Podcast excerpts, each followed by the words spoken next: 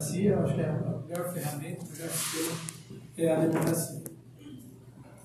Legal. Agora tem uma estudante aqui, a Luísa. Vai lá, Luísa. A minha pergunta é relacionada à saúde mental, no caso. É, eu acho que transtornos mentais, no geral, eles são muito elitizados. Não é qualquer pessoa que pode tratar, seja qualquer tipo de transtorno. E, na minha opinião, o CAPS é uma ótima...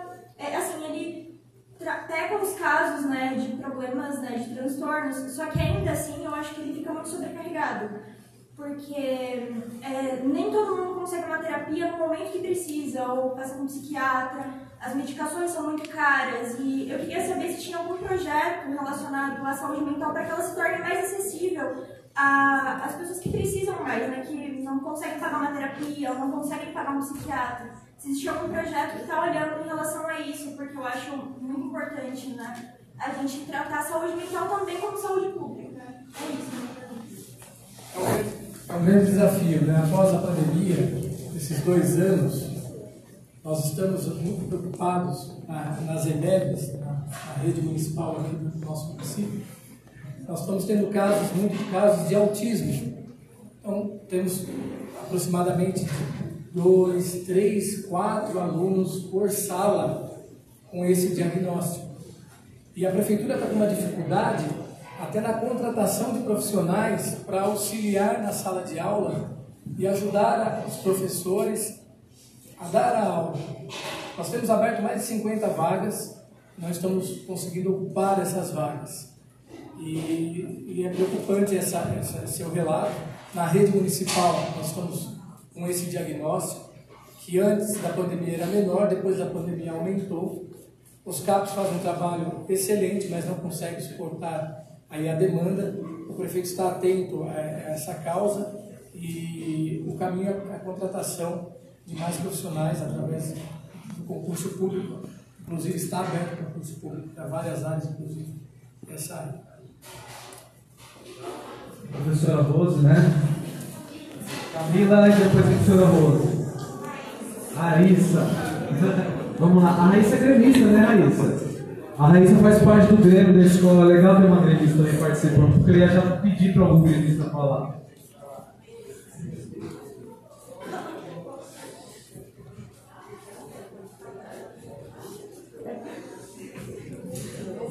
Qual que era o seu projeto de vida quando você era jovem? O projeto de vida, primeiro que quando eu era jovem, eu queria ser pai. Incrível que pareça. Mas meu pai, meu pai, ele não concordava muito com a ideia. Mas com 15 anos de idade, o meu projeto de vida, meu objetivo, meu sonho é um dia chegar a ser prefeito da minha cidade. Ser prefeito de Jundiaí, porque é uma cidade importante, é uma cidade que eu amo, uma cidade que eu constituí minha família eu fiz direito, vou retomar agora direito na faculdade de Anchieta. Formei na área ambiental, mas desde pequeno, desde muito jovem, aos 15 anos, despertou meu interesse lá, quando eu subi naquela carteira e lutei pela, por uma injustiça que tinha cometido contra a vice-diretora, e depois comecei a lutar por melhorias no meu bairro, na minha região, ali eu já tinha um projeto que eu queria representar a população ser vereador, foi três mandatos, vice-prefeito, quem sabe um dia, se Deus permitir, a população apoiar e um partido indicar, eu concorrer aqui à Prefeitura de Jundiaí, que é o objetivo. Ser prefeito de Jundiaí, um prefeito que veio da periferia da cidade, de uma família simples, de um filho de um sucateiro, de uma empregada doméstica, chegar a ser prefeito da cidade sétima economia do Estado, é, décima sétima economia do país. Então, eu acredito muito, eu tenho esse sonho. Sonhar não custa nada, né? mas você tem que seguir a sua intuição. A minha intuição lá atrás era ser representante, era ser parlamentar, prefeito, vice-prefeito e vereador. E cheguei até a ser presidente da Câmara. Legal. Agora vamos passar a palavra para a professora Lourdes.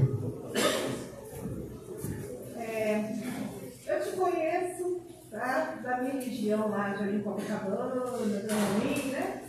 Então, assim, você fez um bom trabalho com aquela galera lá e tal. É, mas eu queria que você reforçasse, porque a importância do Grêmio, o seu trabalho, só que em si, você conhecia um pouco a legislação, você sabia onde você podia ir para fazer alguma coisa, algum protesto, alguma coisa, você tinha apoio ali, mas não ia só ir, né? E era bom estudante, né? Reforçasse isso aí também, que eu acho que é importante os nossos alunos saber da importância do estudo para chegar onde você chegou e dar continuidade ao processo, né? É, primeiro que lá atrás nós não tínhamos as informações não chegavam com a velocidade de hoje. Eu tenho 36 anos, lá com 15, 16, não tinha nem o Orkut, né? Não tinha Facebook, nós não conhecíamos a legislação.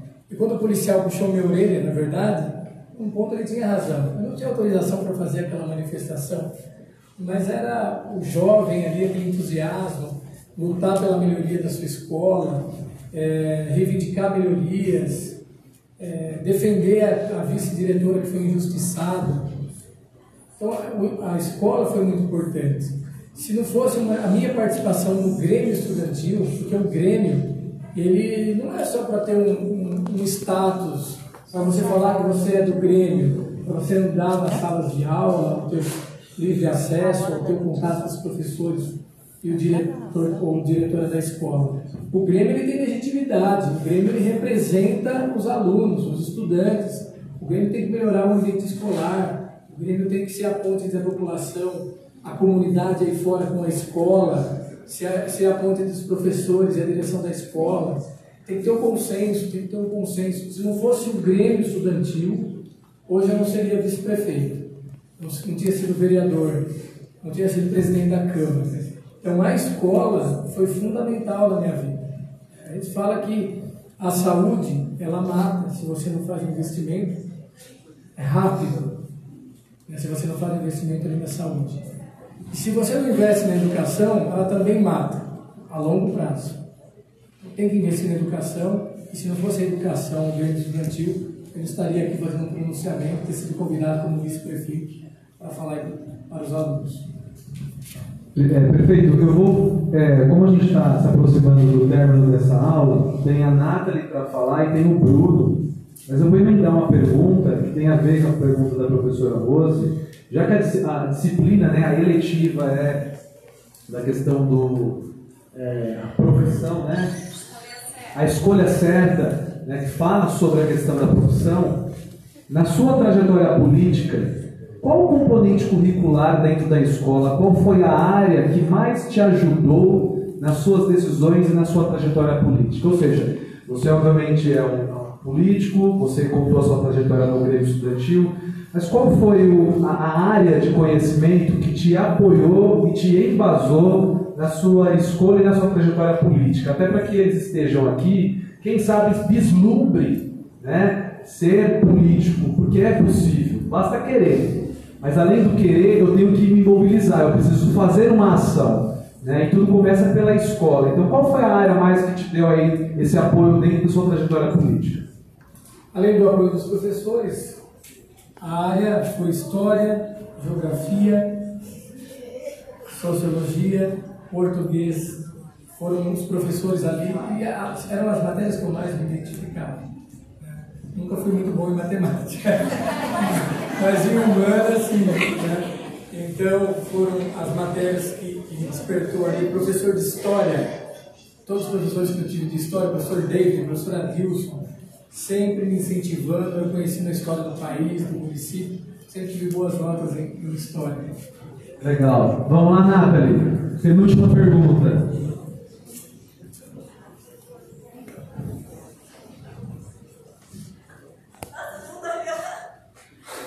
Então, você falou que seu projeto de vida era ser prefeito. Quanto falta para você chegar lá? Ah. Vamos lá. É, o prefeito de Jundiaí, ele não pode ir para a reeleição. E vamos falar um pouco aqui da história da cidade. Nós tivemos um prefeito chamado André Benassi. Benassi foi prefeito, o vice dele foi o Miguel Haddad. E depois o Miguel Haddad foi o sucessor, foi eleito prefeito. O Ari foi vice do Miguel Haddad. E depois dele ser vice, ele foi prefeito. O prefeito Luiz Fernando, como eu, ele foi vereador, foi presidente da Câmara, foi deputado, estado, deputado federal, deputado estadual, foi vice-prefeito do Miguel e hoje é o prefeito. Acho que é um degrau de cada vez. Porque eu não sou candidato a deputado estadual, eu obtive 48 mil votos na eleição passada, foi uma excelente votação. Porque o eleitor ele vem acompanhando muitos eleitos. Você é eleito deputado estadual, você tem que cumprir o seu mandato, ficar lá quatro anos. Muitos políticos que acabam fazendo são eleitos deputado, fica lá dois anos, larga o mandato, o eleitor se sente traído e ele disputa a eleição para prefeito. E aí Jundiaí, Itatiba, Várzea, Capurindo, Louveira, Cabreúva, toda essa região fica sem representante. Então eu decidi cumprir o meu mandato de vice-prefeito, vou me preparar, porque nós temos que se preparar, é um desafio, tem que estudar mais é, os números, os índices, planejamento. O prefeito não governa sozinho, ele tem que ter uma boa equipe, um bom planejamento, tem que ter um secretário, um bom secretário de finanças, uma boa secretária de educação, de cultura. E hoje é um desafio você encontrar pessoas que tenham essa qualidade. Então, por isso que é importante a educação, é importante estudar, é importante é, ter os sonhos e, e se preparar também para conseguir chegar no dia à pergunta que você fez. Legal, vamos para a última pergunta ao Bruno, do terceiro ano. É, eu gostaria de saber, é, na, sua, na sua juventude, quando você começou a tomar uma forma de liderança assim, na escola, é, como é que foi para você ser levado a sério? Pelas pessoas ao seu redor, pelos professores, pela diretoria e tudo mais? Eu comecei a ser levado a sério quando consegui fazer um planejamento e colocar em prática aquilo que eu explanava, que eu falava.